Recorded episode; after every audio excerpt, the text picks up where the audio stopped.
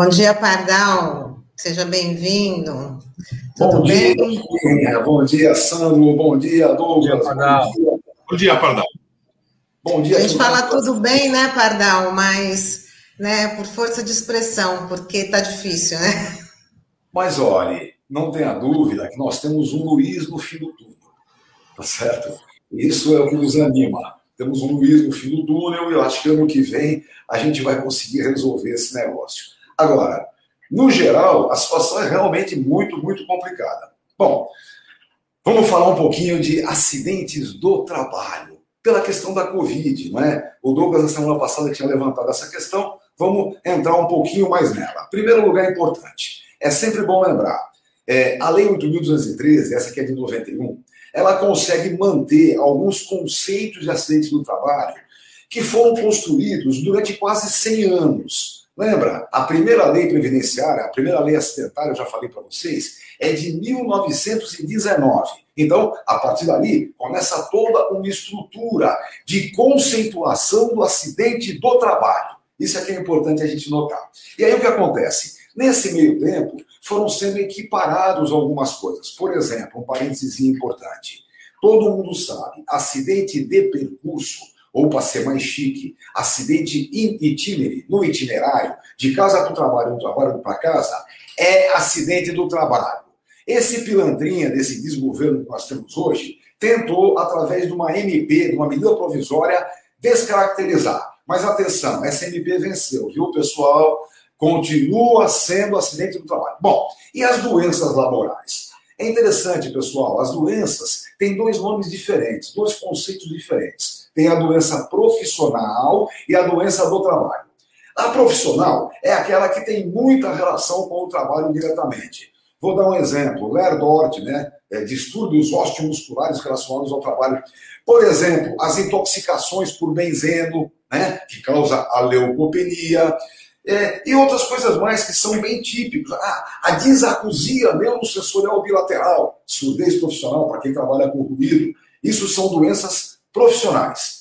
Doenças do trabalho são aquelas que não têm relação direta, mas só acontecem em razão do trabalho. Elas são importantes, por exemplo, no campo psiquiátrico, é, síndrome do pânico. A menina é caixa bancária, tomou quatro assaltos daquele jeito, com arma na testa, ela tem síndrome do pânico. Evidentemente, é doença do trabalho, causada pelo trabalho. E também as infecto-contagiosas, como, por exemplo, a Covid. É aí que a gente queria chegar exatamente. Veja, é, a ideia da Covid como doença do trabalho, ou seja, como equiparada ao acidente do trabalho, não tem dúvida alguma em relação aos profissionais que estão na linha de frente. Então, seja é, na área da medicina, seja na administração, seja na alimentação, todos aqueles que estão diretamente ligados ao combate à pandemia, evidentemente, se ficarem é, é, com Covid-19, é doença do trabalho, causada em relação ao trabalho. Claro que essas coisas são bastante importantes. Por exemplo, o auxílio-doença paga 91% da média em qualquer hipótese. Uau! Então, para que, eu vou discutir se é ou não acidente do trabalho? Em primeiro lugar, porque existem dois benefícios trabalhistas. Se você for acometido de doença do trabalho, recebe o auxílio-doença acidentário, chamado B91. Quando ficar bom, meu amigo, tem garantia de emprego de um ano. Não tem como perder isso. Segundo lugar, durante o tempo de afastamento, o patrão tem que depositar o FGTS, sabe? O FGTS, Fundo de Garantia. Durante aquele período de afastamento, se for acidente no trabalho, tem que depositar. Agora, principalmente se caracterizar incapacidade de retorno ao trabalho, ou seja, se aposentar por invalidez, o cálculo é bem diferente. O cálculo do da invalidez por acidente do trabalho é 100%, não importa o tempo é, de contribuição que o sujeito tem. Então, notem, são dois benefícios trabalhistas e é uma aposentadoria por invalidez muito maior, muito melhor calculada do que a aposentadoria por invalidez comum, que pagaria 60% para quem tem até 20 anos de contribuição e mais 2% a partir dali. Bom, Evidentemente, essa é uma discussão bastante importante. Agora, imagine o seguinte: o sujeito trabalha num essencial qualquer. Ele foi trabalhar obrigatoriamente e aonde ele vai trabalhar, a contaminação é constante. É doença do trabalho? Bom, esse advogado aqui diria que sim, não é? Os tribunais a gente nunca sabe, mas é uma briga interessante. Lembrem, tem dois benefícios relativos à questão trabalhista e tem uma aposentadoria por invalidez muito mais promissora. Uma invalidez que paga 100%, independentemente do tempo que o sujeito tenha de contribuição. Então, só para classificar bem, lembrem-se, aquele sujeito que está diretamente ligado à frente de luta, não tem o que discutir. É doença do trabalho, com as, os benefícios trabalhistas e com a garantia que, se ficar inválido, tem 100% da média como benefício acidental. Então, isso não tem o que discutir. O que pode ser discutido é aquele pessoal que se vê obrigado a ir trabalhar e, em razão do local que trabalha, em razão da forma que trabalha, está contaminado. Ou seja, no nosso entendimento, contaminou-se efetivamente em razão do seu trabalho. É doença do trabalho equiparado a acidente do trabalho. Agora, vejam, aí já é uma briguinha. Só que tem uma questão principal. Acidente do trabalho só acontece Está lá no artigo 19 da Lei 8.213. É o que ocorre pelo exercício do trabalho a serviço da empresa. Ou seja, só existe acidente do trabalho para aquele sujeito que está relacionado à empresa. Agora, desde 2015, a empregada doméstica também caracteriza acidente do trabalho. Mas vejam, o acidente do trabalho, desta forma, exige o vínculo empregatício, exige um contrato de trabalho, exige emprego. Significa que os pejotizados, por exemplo, que foram obrigados a virar pessoa jurídica, não têm cobertura. Mais ainda, os contapropistas, aqueles que trabalham por conta própria, sem nenhuma garantia, também não caracterizam acidentes do trabalho. E por aí, é, o pessoal que trabalha no Uber, e por aí, todo o pessoal que trabalha em outras condições. Então, é bom a gente lembrar: a briga é de duas formas. Em primeiro lugar, é preciso caracterizar a relação de trabalho, é preciso caracterizar o emprego. Em segundo lugar, que a contaminação aconteceu pura e simplesmente em razão de ter ido trabalhar. Essa é a grande questão. Só um paizinho. Mamãe, nasci. Um beijo para você. É uma grande alegria sempre poder falar com você por aqui. Beijo, beijo. Mas é isso, pessoal. O ponto principal da caracterização da saída do trabalho passa pela característica da condição em si, ou seja, tem que ter um contrato de emprego, e passa é, pela relação direta com a atividade. Se não tivesse na atividade, não aconteceria. Agora, Pardal, tem uma dúvida rápida, que é o seguinte: se a gente tiver um empregador negacionista, um gerente que não. O que, que, a, o, que, que o trabalhador tem que fazer nesse caso? Acho que essa é uma pergunta que muita gente deve estar se fazendo agora. Em primeiro lugar, é preciso que ele tenha o contrato de trabalho. Ou seja, se não tem o contrato, reclamação trabalhista dele e tem que buscar essa caracterização.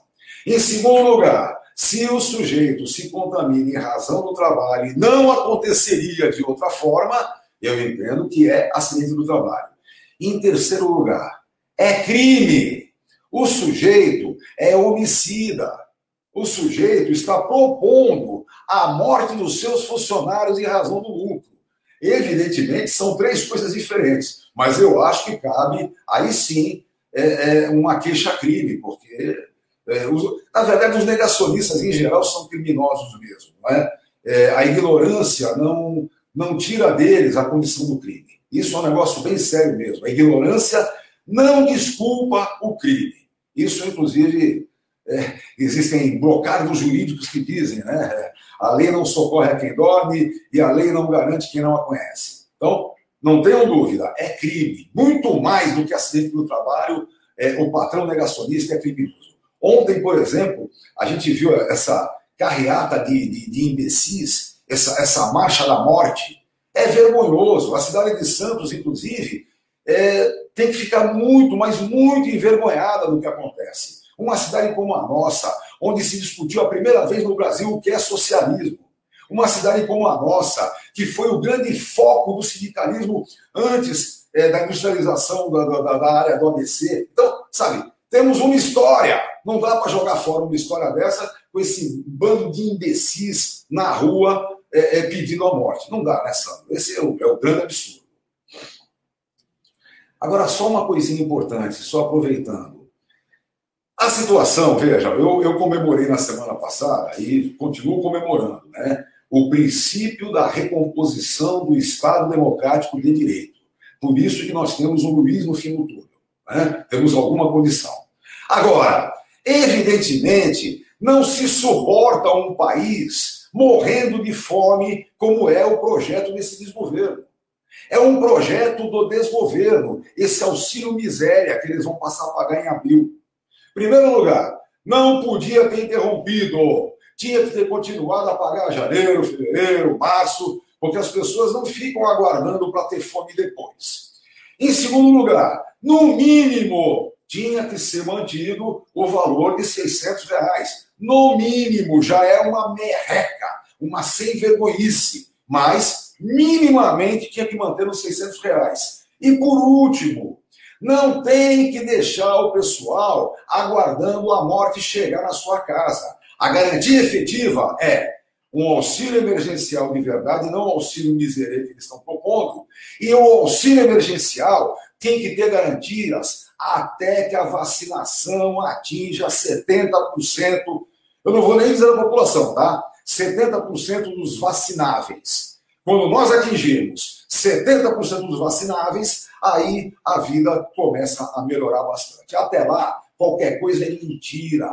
Esse bando de mentirosos. O que eles querem agora é com essa merrequinha de 150, 250 ou 375 reais, soltar por aí, pensando que com isso cala a boca do povo.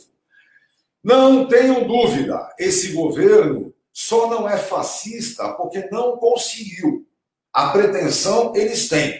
Eles são fascistas na sua atividade o tempo todo.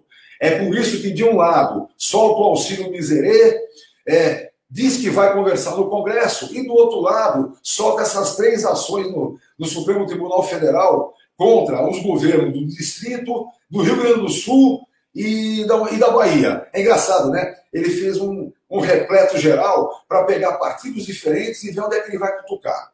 Não tenham dúvida, isso é tática fascista. Eles sabem que vão apanhar no Supremo Tribunal Federal. Eles sabem disso, mas vão jogando, né? Vão jogando para ver onde é que vão colher alguma coisa. Infelizmente, nós temos um presidente fascista e por isso é genocida e por isso é eugênico. Ele pensa que vai fazer é, com o seu exército, por exemplo, não sei qual é o exército dele, mas ele pensa que com o exército dele ele constrói um novo povo brasileiro. Um povo brasileiro que vai na rua pedir para morrer pedir para passar mal, pedir para ocupar é, é, o, o, as vagas que não existem no hospital. Ontem, aqui da minha janela, eu berrava: vai ajudar no hospital, seus vagabundos. É, é, infelizmente, é uma grande vergonha. Mas a luta continua, não é? O que a gente precisa agora é, com o um mínimo de garantias, é, tentar vencer esse, esse absurdo. Agora, é, é bom que esse desgoverno comece a se coçar, porque o enfrentamento que eles vão ter é mundial. Veja, pessoal, eu não sou um iludido, mas não tenho dúvida que no mundo todo hoje estão observando as necessidades efetivas. Quando eu digo que os nossos heróis no Brasil chamam-se INSS e SUS, as pessoas do resto do mundo babam invejam a gente. Pois é isso que nós temos que brigar. Temos que brigar pela recuperação do nosso INSS, do nosso SUS, e o mundo todo observar isso hoje. É por isso que o mundo hoje é, não nos deixa entrar como turista, mas ao mesmo tempo começa uma pressão é, é bastante grande. Pessoal, eu não acho que o capitalismo se autorreforma e fica bonzinho, bonzinho. Mas eles estão sendo obrigados a entender que ou vão garantir vacina para o mundo todo, ou um Brasilzinho como o nosso vai constituir tantos tipos diferentes da porcaria do, do, do vírus que não vai ter como sair daí. Então, essa é a grande questão do momento.